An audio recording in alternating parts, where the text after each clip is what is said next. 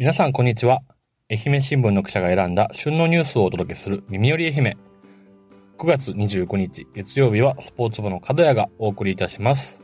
家部秋です。今日もよろしくお願いいたします。はい、えー、この土日はですね、高校野球、えー、秋季県大会本戦の、えー、準々決勝まで行ってきました。えー、ベスト4が出揃いまして、今治西、松山商業、小松、宇和島東、この4校がベスト4に名乗りを上げました。また今週末のね、土日で準決勝、決勝という形で行われますので、大会が全て終わった来週の放送では、高校野球について詳しくお話をしようと思います。今日は、えー、今週いっぱいいろんな大会がありましたので、ちょっともろもろいろいろとご紹介をしたいと思います。久々の愛媛スポーツヘッドライン、それからプロスポーツも一気に紹介ということで、愛媛プロスポーツ情報、この2本立てでいきます。最後までぜひ聞いてください。まずはこの1週間の様々なスポーツニュースをご紹介する愛媛スポーツヘッドライン。一つ目は、えー、先週の日曜日の話になるんですけれども、えー、大学野球ですね、四国六大学野球の秋季リーグ戦が行われていまして、えー、松山大学が3シーズンぶりの優勝を決めました。この土日にもリーグ戦最後の試合が行われまして、松山大学は、えー、結局10勝1敗勝ち点5ということで、えー、他の全大学から勝ち点を取って、完全優勝を決めています。今シーズンは、えー、チーム防御率が1点台前半ぐらいになってます。非常に投手陣が活躍して、えー、野手がそれに応えてというシーズンでした。この大会は明治神宮大会につながっていまして、10月27日にえ香川県で中四国大会でえ優勝すればえ明治神宮大会に進みます。この中四国大会はえ中国地方のえ2つのリーグとえ四国代表として出る松山大学のこの3チームがえリーグ戦というかね、三つどもえの試合をして2勝したチームがえ神宮大会出場となります。今シーズンの松山大学の戦いぶりを見れば、え十分戦えるのではないかと期待をしています。それから国体の話題です。えー、鹿児島国体が開かれておりまして、今本国体の前の、えー、数競技を行う会期前国体というのが行われました。昨日24日までですね。えその中で愛媛勢ではですね、え水泳、競泳の青年女子100メートル背泳ぎに出場した周野由美選手、え神奈川大学の4年生、新田高校出身ですね。が、えこの種目で優勝を果たしました。高校生の時からね、少年女子でえ、愛媛国体なんかも出場してえ、国体には出続けてきたんですが、今回が国体での初のタイトルを手にしたということです。それからですね、愛媛代表ではないんですけども、愛媛出身で、えー、群馬県の高崎健康福祉大学高崎高校に、えー、進んでます。松山市内宮中学校から、えー、そちらの高校に進学をした則松とわ選手がですね、えー、飛び込みの選手です。少年女子高飛び込みで、えー、優勝を果たしました。8月の北海道インターハイでも、えー、板飛び込みで、えー、初の日本一に立って、えー、続く国体でも優勝ということで、もともとは体操競技をされていたんですけれども、中学1年生の時に、飛び込みを始めて、まあ、愛媛にね、飛び込みをどうしてもする環境がないので、高校から、県外の高校に進学して、腕を磨いてきて、今回高校3年生になって、日本一のタイトルを2つ、獲得したという選手です。ぜひまたこれも覚えておいてほしい選手なので、のりまつとわ選手。飛ぶ羽と書いてとわ選手。なんか飛び込み競技ぴったりのお名前ですね。それからですね、えーと、高校サッカー。えー、これは冬の選手権大会の県予選が、え、始まりました。この土日に1回戦が行われまして、え、11月12日が、え、決勝戦になるということです。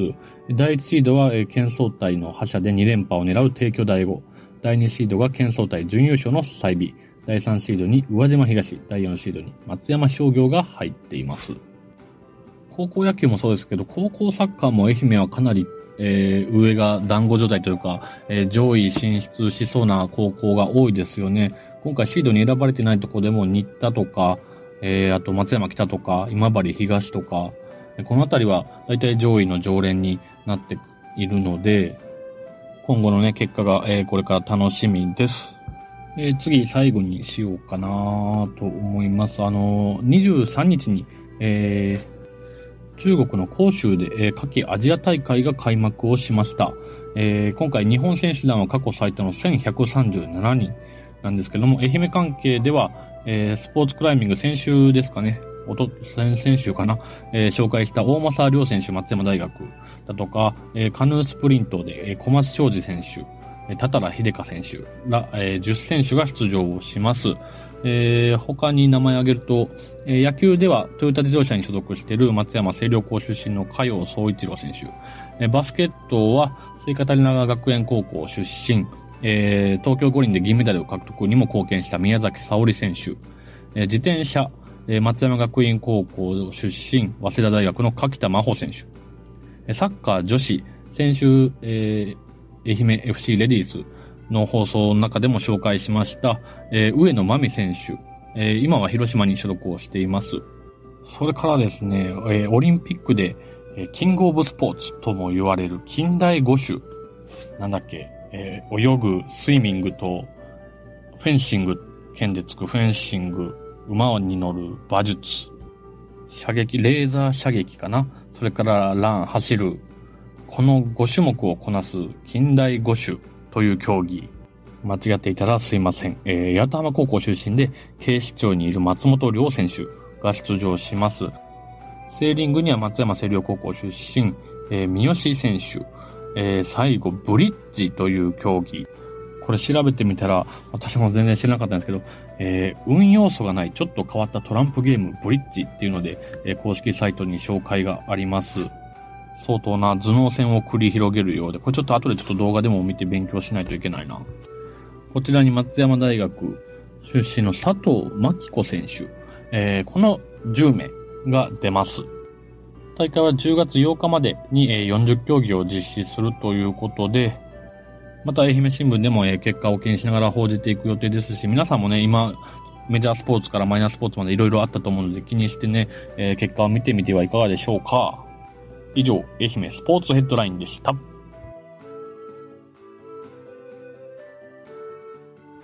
続いては愛媛プロスポーツ情報。まずは野球の愛媛マンダリンパイレーツです。今シーズン、えー、全後期リーグ戦が終わりまして、えー、チャンピオンシップ、四国リーグナンバーワンを決めるチャンピオンシップが、えー、この金曜日に行われました。年間勝率2位の愛媛マンダリンパイレーツは2対5で前期後期と優勝した徳島に敗れ、チャンピオンシップは2戦戦勝なんですが、えー、前後期優勝した徳島には1勝のアドバンテージが与えられているため、この1試合で徳島のえ、四国ナンバーワンが決定いたしました。えー、この試合私も徳島まで出張で行って参りまして見てきたんですけれども、まあ、前半に5点を取られて苦しい展開のまま最後を迎えたという感じでした。まあ、シーズン通してね、徳島は、えー、まあ、全校期とも優勝してますし、えー、ドラフト注目の選手もいるということで、まあもちろん愛媛にもいるんですけれども、まあ後手を踏んだところでなかなか勝機を乱せませんでした。本来であればこれでシーズンが終わるんですが、今年は5つの、え、日本各地にある、え、独立リーグの日本一を決めるグランドチャンピオンシップが、え、愛媛県松山市坊ちゃんスタジアムで開かれることになっておりまして、愛媛マンダリンパイレーツもこれに開催権枠という形で出場ができます。北海道、日本海、えー、BC、それから四国、九州、この5リーグの、優勝チーム、プラス愛媛の、えー、6チームが、えー、今週末29日から10月1日まで、坊ちゃんスタジアムで日本一の称号を争う戦いに挑むということになります。まあ、愛媛にとってはね、四国で2番ということで、えー、まあ、この戦いに参加できるのもラッキーではあるんですけれども、まあ、最後今シーズンの集大成というところ、いい締めくくりをしてね、地元開催ですし、最後ファンの目の前でいい試合をして、日本一を勝ち取ってほしいなと思います。続いてはサッカー J3 です。えー、まず、愛媛 FC 今週末の試合です。えー、ずっと首位を走る愛媛 FC はホームのニンジニアスタジアムで3位の鹿児島と上位対決をしました。0対2で敗れ、15試合ぶりの黒星を喫しました。えー、勝ち点54、15勝9分け4敗。で、まあ、首位をキープしたままです。勝った鹿児島が勝ち点45に伸ばして、2位に浮上したということです。えー、姫 FC ずっと3ヶ月近く負けなしが続いていた、その情報はなかなかこの耳寄り愛媛で紹介してないのに、せっかく紹介しようと思った時に、えー、15試合ぶりの黒星ということになってしまいました。ただ2位との勝ち点は9空いてます。えー、連敗が重ならない限りは、えー、まだ現状安全圏にいるのかなというふうには感じております。とはいえね、悪い流れは早く切って、来週とか今週のね、試合には、えー、また勝利を呼び込んでほしいなと思います。一方、FC マバリです。FC マバリも今週末23日、ホームで、えー、八戸と対戦し、2対0で快勝しました。順位は3位に浮上ということで、えー、11勝11分け6敗、勝ち点44。つまり先ほど言った鹿児島、2位の鹿児島とは勝ち点1差の3位につけています。FC 今治は、えー、シーズン途中で監督が解任されて新監督がつくなど、まあ少し今シーズンどうかなというところが中盤ありましたけれども、ここに来て、えー、昇格圏内は2位までなんですけれども、えー、2位と勝ち点1差まで上がってきました。今回2試合続けて、まあ無失点で抑え、かつ複数得点を、え、取ったというところでは、え、チームの状況かなり上向きなのじゃないかなと思います。ここでね、またにもう一個順位を上げて、愛媛 FC、FC 今治が、えー、同時に J2 昇格というのも見えてきました。えー、これを、まあ、一番期待するところなんですけれども、ただちょっと順位表をざーっと見てみると、まあ、10位の鳥取までが勝ち点40、えー、今治が44ですので、まあ、勝ち点4差で3位から10位までが埋まっているというところでは、まだ、1試合2試合、したところでかなり順位の入れ替えがある直接対決もね、当然、上位同士が生まれてくるでしょうし、一喜一憂ね、してられない状況ではあると思うんですけれども、まあ、これからの戦いより大事になってきますので、え注目して見ていきたいなと思います。最後はバスケット男子 B リーグ2部 B2 ですね。え愛媛オレンジバイキングス今シーズンの開幕が10月6日7日に迫ってきました。先週の愛媛新聞の紙面では、えー、県庁を訪問して中村知事に、えー、プレーオフを目指して戦うというような決意表明なんかの記事が載っています。えー、監督であるヘッドコーチも今シーズン変わりまして、えー、新生バイクスで臨むわけですが、また新戦力とかね、チームの状況というのは今後の愛媛新聞でもご紹介ができると思いますので、えー、今シーズンのチームどんなチームかな、また開幕戦はね、ホームであるということですので、ぜひ見てみてはいかがでしょうかという投稿です。直近では22日に、えー、天皇杯の2次ラウンドに参加しまして、えー、B リーグ1部の新州に対して59対66で敗れました。この試合最大21点差をつけられる劣勢だったんですけれども、まあ、最終クォーターにね、6点差まで迫ることができましたが、最後は及ばなかったというところで、まあもちろん格上相手に対して前線をしたという評価もできると思うんですけれども、少しね、ロースコアの試合にもなってますし、これからまだまだね、得点パターンというか、えー、チーム内のコミュニケーションなんかも図って、どんどん得点力を上向かせていくんじゃないかなというふうに感じました。以上、愛媛プロスポーツ情報でした。ありがとうございます。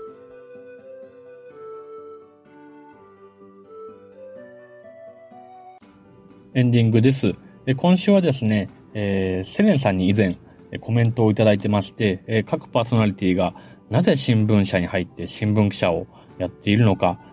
教えてほしいですというようなコメントをいただいておりましたので、ぜひお答えをさせていただこうと思います。私はちょっと以前のバトンでね、学知化、学生時代に力を入れてたことっていうようなえバトンが飛んできた時に、ちらっと、えー、この大学時代にこういうことをやってたのが、えー、今新聞記者になることにつながってますっていうようなお話したんですけれども、まあ誰も覚えてないでしょうから、ちょっと聞いてもらえたらと思います。まずですね、大学に進学する際に、まあ、将来学校の先生になりたいと思って、体育の先生にね、なりたいと思っていたので、まあ、体育大学で教員免許が取れる、えー、学校に進みました。まあ、そこでずっと続けてる野球を、まあ、野球部に入ってね、野球を続けたんですけれども、えー、同じチームメイトには私がね、今まで見てきた、見たこともないようなレベルの高い選手が集まっておりまして、えー、試合に出たり、えー、スタメンに選ばれたりっていうことがね、できない選手でした。このままね、全然試合にも出れないのに野球部に所属して野球だけしていても、えー、あんまり意味がないし、なんかチームに貢献できることってないのかなというふうに考えたときに、大学のリーグ戦を運営する学生委員というね、お仕事がありまして、まあそこではいろいろ、なんだろうな、まあ球場の確保から、試合を開催するための道具を運んだりとか、まあいろんな、いろんなお仕事があったんですけれども、まあ、そこに所属をして、えー、リーグ戦中は、えー、そのリーグ戦の試合内容を、えー、ホームページに書き込む広報の担当をするようになりました。なので、毎試合リーグ戦を見ては、まあ、こういう試合だったっていうような選評を書いてホームページに載せるっていう作業を、えー、もう何百試合も多分やったんですけれども、そうしてるうちに、まあ、野球するのももちろん好きですけど、まあ見てね、こういうところがポイントだったとか、勝負の分かれ目だったっていうところを見ていくのが楽しくなって、またそれをね、文字にして、えー、同じチームメイトだったりとか、まあ他にね、ホームページに載せるので、いろんな人が見ているっていうのが、なんか楽しくなってきて、ね、広報とか、まあ報道に関する仕事に興味が湧いてきて、で、またそのリーグ戦には、もちろんスポーツ紙の記者さんとかも、えー、来られて取材にをされていて、まあそういう姿を見る中で、まあカメラ持って、なんか選手とってのかっこいいなとかも思ったり、えそういう仕事を身近に感じることができたので、えまあ就活が始まる頃には、もちろん教員も目指していたんだけど、まあ、一般の就活もしようということで、マスコミ関係を受ける中で、まあ、地元の新聞社に採用をもらったという経緯があります。そして今もね、野球の取材を続けて記事を書いて、本当になんか大学時代に経験したことが生きてるなというのは、やっててよかったなっていうふうには感じております。自分で言うのもなんですけど、意外と真面目なね、ところがね、ありますよね。なんか、こっぱずかしくなってきたので、終わります。えーえー、今日読んだニュースたくさんありますけれども、す、えー、べ、てのスポーツニュース、愛媛新聞オンラインで確認ができますので、ぜひチェックをしてみてください。明日の放送は火曜日担当、えー、ヤックル一人でやるそうです。キャナコはいませんけれども、皆さん、ぜひ聞いてくださいね。では、今日も最後まで聞いてくださりありがとうございました。また明日バイバイ